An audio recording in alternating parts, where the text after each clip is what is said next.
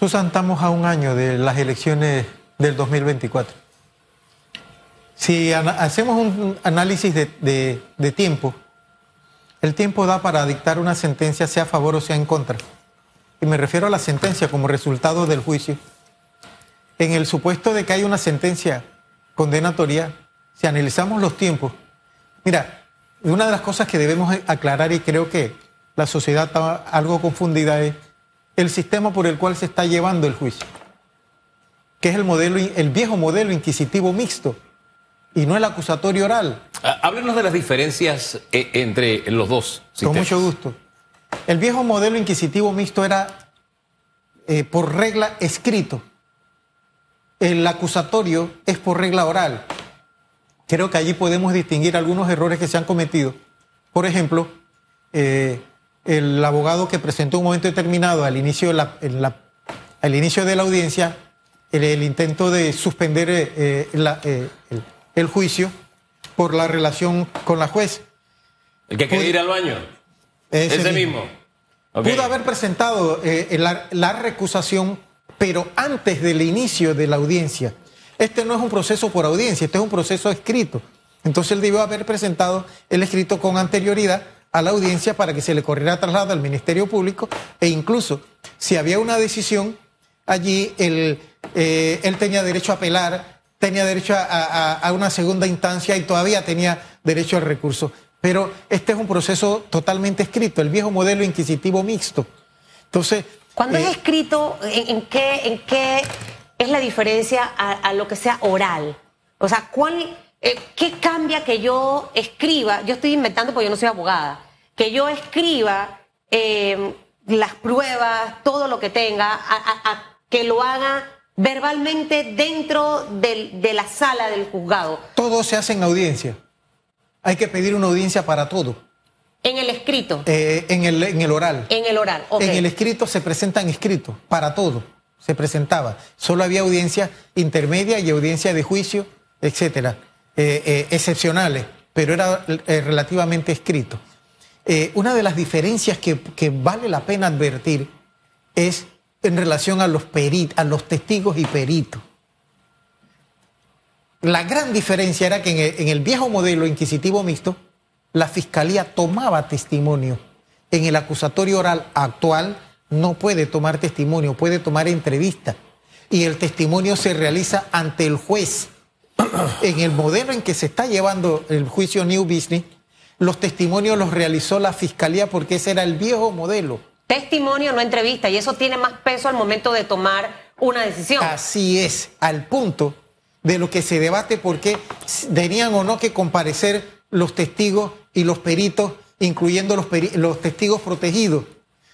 El viejo modelo establecía que las declaraciones dadas en la fase de instrucción de investigación ante el Ministerio Público tenían plena validez en el, suma, en el plenario, que es la audiencia de juicio, aun cuando no fueran ratificadas. E, ese aspecto es importante porque uno de los argumentos que he escuchado con insistencia es que no hay un balance procesal para las dos partes porque los em, testigos protegidos no comparecen. ¿Deben comparecer los testigos protegidos a esta audiencia, en esta fase de audiencia? El viejo modelo era arbitrario por eso se le llamaba inquisitivo, el poder del juez y el poder de instrucción, el poder del que investiga y el poder del que juzga. Entonces, frente a esa arbitrariedad, la ley establecía que los testimonios se recibían en despacho del fiscal y no había una norma que obligara al despacho fiscal a presentar el testigo protegido. El testigo protegido era reservado en el nombre, en la identificación eh, incluso en otros países bajo ese modelo eh, eh, había el, juez sin rostro, el fiscal sin rostro, etcétera, que investigaba el testigo sin, sin rostro, todo este escenario bajo el modelo inquisitivo mixto. Hoy no, hoy tiene que comparecer al juicio, aún los testigos protegidos han cambiado porque en el proceso hoy tienen que comparecer a la audiencia. Los defensores tienen el derecho a conocer la identidad para poder preparar los interrogatorios. Pero en el pasado modelo, que es el donde se está llevando este juicio, no. Pero es pasado, pero es presente. Es correcto. Porque es el modelo viejo, pero es presente. Es correcto. Y, y si era arbitrario, sigue siendo entonces arbitrario de alguna manera u otra. Ahora, con lo que hemos escuchado hasta ahora, Hugo quizás más metido en el tema que yo. Yo regresé el fin de semana de viaje, así que yo veía como los resúmenes de Hugo eh, de lo que iba pasando cada día en audiencia. Ayer llegué a una oficina y la secretaria tenía el televisor puesto en telemetro viendo eh, eh, la, la- audiencia. Este, y ella me decía, ¿qué, ¿será que sí condenan a alguien o no? Usted es abogado de lo que ha escuchado hasta ahora y tomando en base lo que acaba de decirnos, de que los testimonios están en escrito, no como entrevistas y oral, eh, ¿usted siente que hay elementos suficientes para alcanzar condenas en este caso o no? El viejo modelo por el cual se está llevando sustentaba que las sentencias podían ser condenatorias basadas en indicios, incluso. Y yo creo que eh, el- la fiscalía fue inteligente en presentar desde el primer día testigos más fuertes que podían concurrir al acto de audiencia y que eran colaboradores del expresidente. Y yo creo que en, eso eh, eh, empezó ganando. Y creo que hay los indicios suficientes y las declaraciones suficientes para establecer una certeza por parte, ya sea a favor o ya sea en contra. Yo creo que va a haber eh, eh, sentencia definitivamente que sí. Va- tenemos Ahora, el tiempo. a- a- Ahora, además del tema indiciario, por el sistema que usted nos dice se está utilizando, también hay que recordar el tipo de delito que se les está imputando, blanqueo de capitales. Así es. Que para llegar a esa conclusión usted solo necesita prever razonablemente que ocurrió a través de ciertos delitos o ciertos mecanismos. O sea, prever raz- razonablemente implica que no necesariamente usted necesita de que, ah, yo vi a Susan cuando le entregó el celular. Pero razonablemente usted puede establecer que Susan me mandó ese celular, celular vía a Chutupo, a Chutupo se lo dio a la productora, la productora se lo dio al productor, el productor me lo hizo llegar a mí. Entonces, ahí se prevé razonablemente que Susan me lo quería hacer llegar a mí porque fue el beneficiario, beneficiario final. Pero yo quiero llegar, o volver nuevamente, al escenario eh, con el que comenzamos la entrevista. Porque, hombre, la gran interrogante es esa. ¿Puede correr o no? Yo he escuchado diferentes versiones y yo me quedé un poco con la del señor Roberto Ruiz Díaz. Él dice, los tiempos pueden dar, no hay problema. Pero quedará en evidencia que se están apretando los tiempos porque la justicia en Panamá no opera a esa velocidad. Y él contaba anécdotas de práctica de pruebas, etcétera, que ha presentado y casaciones, por ejemplo, que cabría el recurso de casación acá, eh, supuestamente dependiendo de la decisión. Dice, yo he tenido recursos de casación que han demorado dos años. Entonces, Es correcto. entonces dice, si se opera a otra velocidad, se estaría mandando un mensaje incorrecto. ¿Usted coincide con eso o no? Definitivamente que sí. Mira, Álvaro, ese es uno de los grandes problemas que tiene la Administración de Justicia nuestra.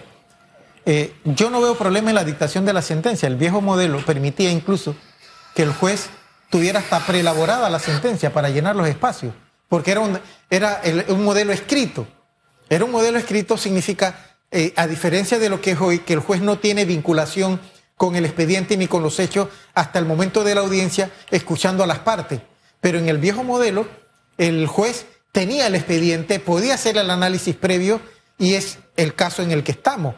Yo creo que la- el, el jugador parte conforme se ha ido desarrollando eh, la audiencia, ha ido trabajando eh, eh, la audiencia. Y lo que se hacía en aquel pasado era, en efecto, mientras se desarrollaba la audiencia, había un asistente, un proyectista que iba elaborando el contexto de la sentencia para que fuera pronunciada en menor tiempo posible. Y yo creo que eso va a pasar en este caso. Ahora, dictada una sentencia, cualquiera que sea, viene apelación. La apelación implica Al que eh, tiene derecho parte y parte. ¿no? así no es. solo la tiene la defensa, la tiene el Ministerio Público. Así es. La, la sentencia implica la apelación y la apelación puede darse eh, como si bien en 15 días, en 30 días, en 60 días. Eso va a depender de la agilización que el tribunal le dé. Vencido ese término de la apelación, viene entonces la casación.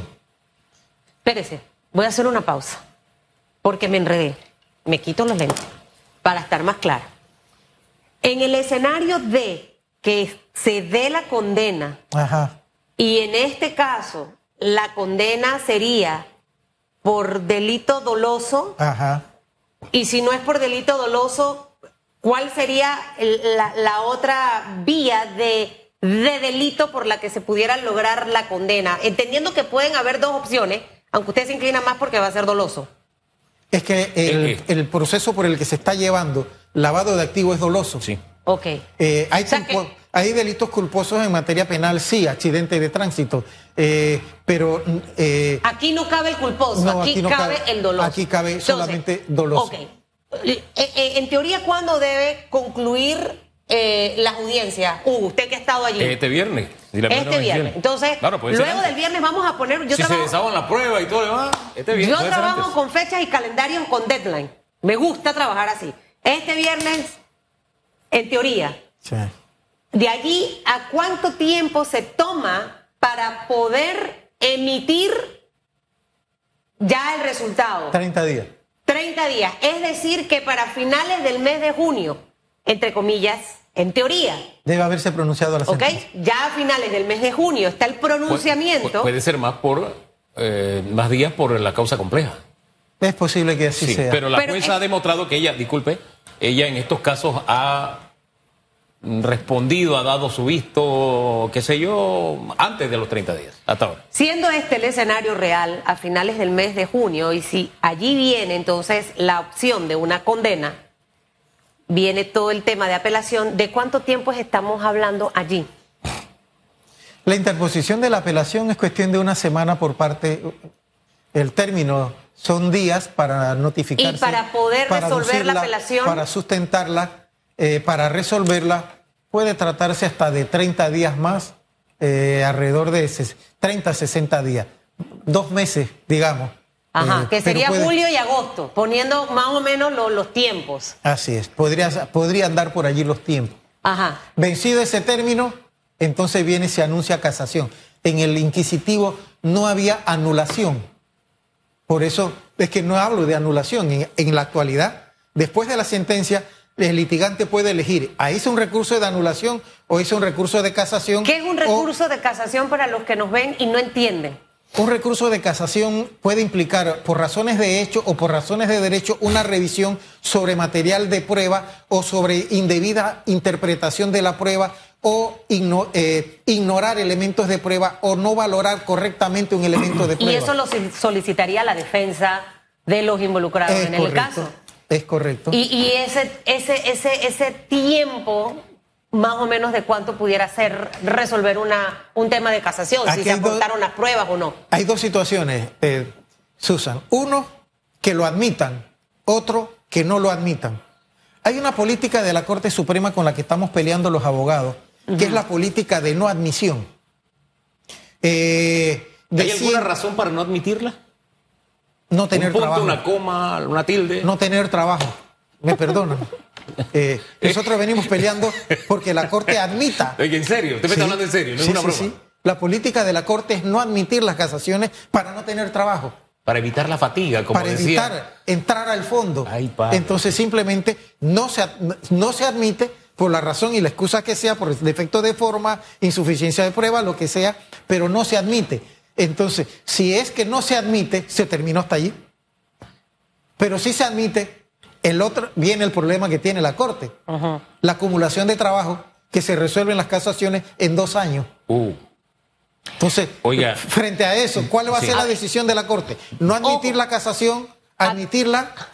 Aquí hay dos aspectos importantes que usted acaba de mencionar. Una lucha de los abogados Sí, así es. en frente a este tema. Olvidémonos que es el caso del señor Ricardo Martinelli, ¿ok? Olvidémonos de ese caso. Si al final del camino el, el- el cuerpo de defensa del expresidente logra que esto sea admitido, poniendo ese ejemplo, porque yo estoy poniendo los- el plan A, el plan B y el plan C, eso pudiera llevarse hasta dos años, según lo que yo estoy correcto. escuchándolo a usted. Si es admitido, sí. Ajá. Si es admitido, ¿puede o no puede correr el expresidente entonces? Si es admitido, mientras es- la, la- la casación, el efecto que tiene es que suspende los efectos de la sentencia. Entonces puede correr. Podría correr si se prolonga a más de dos años la resolución de la casación. ¿Qué elementos de peso? Hugo hablaba de punto y coma, pero hablemos legalmente. O sea, eh, olvidémonos del caso de Ricardo Martinelli. Para que pueda ser admitida una casación, ¿cuáles son esos elementos para aquellos que estudiaron en la universidad leyes y que deben saber cuándo debe ser admitido una casación o no? ¿Cuáles serían esos elementos? Más allá del punto y la coma. O sea, en cuanto al tema de la validación de las pruebas, todo lo que usted acaba de mencionar. Aquí viene otro elemento entre los abogados, la gran maldición de entre los abogados te veas. El, hecho, es, el hecho es... Qué bueno que usted lo reconoce. No, no, no, yo lo reconozco. Y hasta uso un chiste a veces en, los despachos. Me caen mal los abogados porque todo lo enredan. Pero eh, eh, eh, chistes malos de abogado. No voy a decir nada porque todo lo que diga puede ser usado en mi contra. Así es, así mismo es. Mira, aquí hay una particularidad. El proceso se está llevando conforme a las reglas del inquisitivo mixto, el, el libro de procedimiento penal del Código Judicial derogado. Si llegamos a, la fase de presentación de casación, esa casación debe ser presentada conforme al Código de Procedimiento Penal Acusatorio, porque así lo ha establecido la Corte por vía de la jurisprudencia. Entonces, miren el escenario cómo va a cambiar al respecto. Entonces, las causales eh, por las cuales se puede interponer casación, violación al debido proceso, incumplimiento de, las garantías de, los derechos humanos, de allí que surjan elementos de prueba nuevos, no analizados en la sentencia hechos, hechos nuevos no previstos que determinen que el hecho, que el delito no se ejecutó, que no, el imputado no lo, no lo cometió. Estas son las causales generales. Pero usted me ha mencionado cosas que yo, sin ser abogada, la, ya identifiqué un par. Ya. No, o sea, mire, yo aquí aprendo y bastante. Sin ser abogada, y si yo fuera del grupo del señor Ricardo Martinelli, ya yo tengo elementos para solicitar que la casación sea admitida. That's it. Por eso, mire, licenciado, usted sabe que yo en la, universidad era terrible. Los profesores me decían, Susan, me pones a pensar demasiado. Pero esa es la manera en la que uno puede aprender porque uno tiene que poner en perspectiva todos los elementos en la mesa. Sacar un elemento de la mesa no sería lo más conveniente. Ahora, con todo lo que hemos hablado ahorita en este momento aquí, licenciado Barrios, una de las cosas que yo he mencionado muchísimo, no solo en este caso, sino en otros más, de la manera en que el Ministerio Público lleva a cabo las investigaciones. Yo no sé si a veces es intencional o de verdad es error humano. Que hay fallas que precisamente permiten que estas cosas ocurran. O sea, por eso es que al final usted em, escucha a la gente decir no va a pasar nada, Susan, porque a la larga, cuando usted va a ver el desarrollo del caso, encuentra un elemento precisamente para eso. Y creo que esa parte fundamental que el Ministerio Público cuide cada detalle, no solo en este caso, sino en otros más que hemos visto, en donde no hemos tenido quizás el resultado que espera la población. Susan, tocas un elemento institucional del Ministerio Público delicado, muy criticado por los abogados realmente que que son los antagónicos del Ministerio Público y muchas veces se valen de esos errores a los que tú te refieres. Porque es que eh, en otros países, por ejemplo, los ministerios públicos tienen escuelas de formación de fiscales.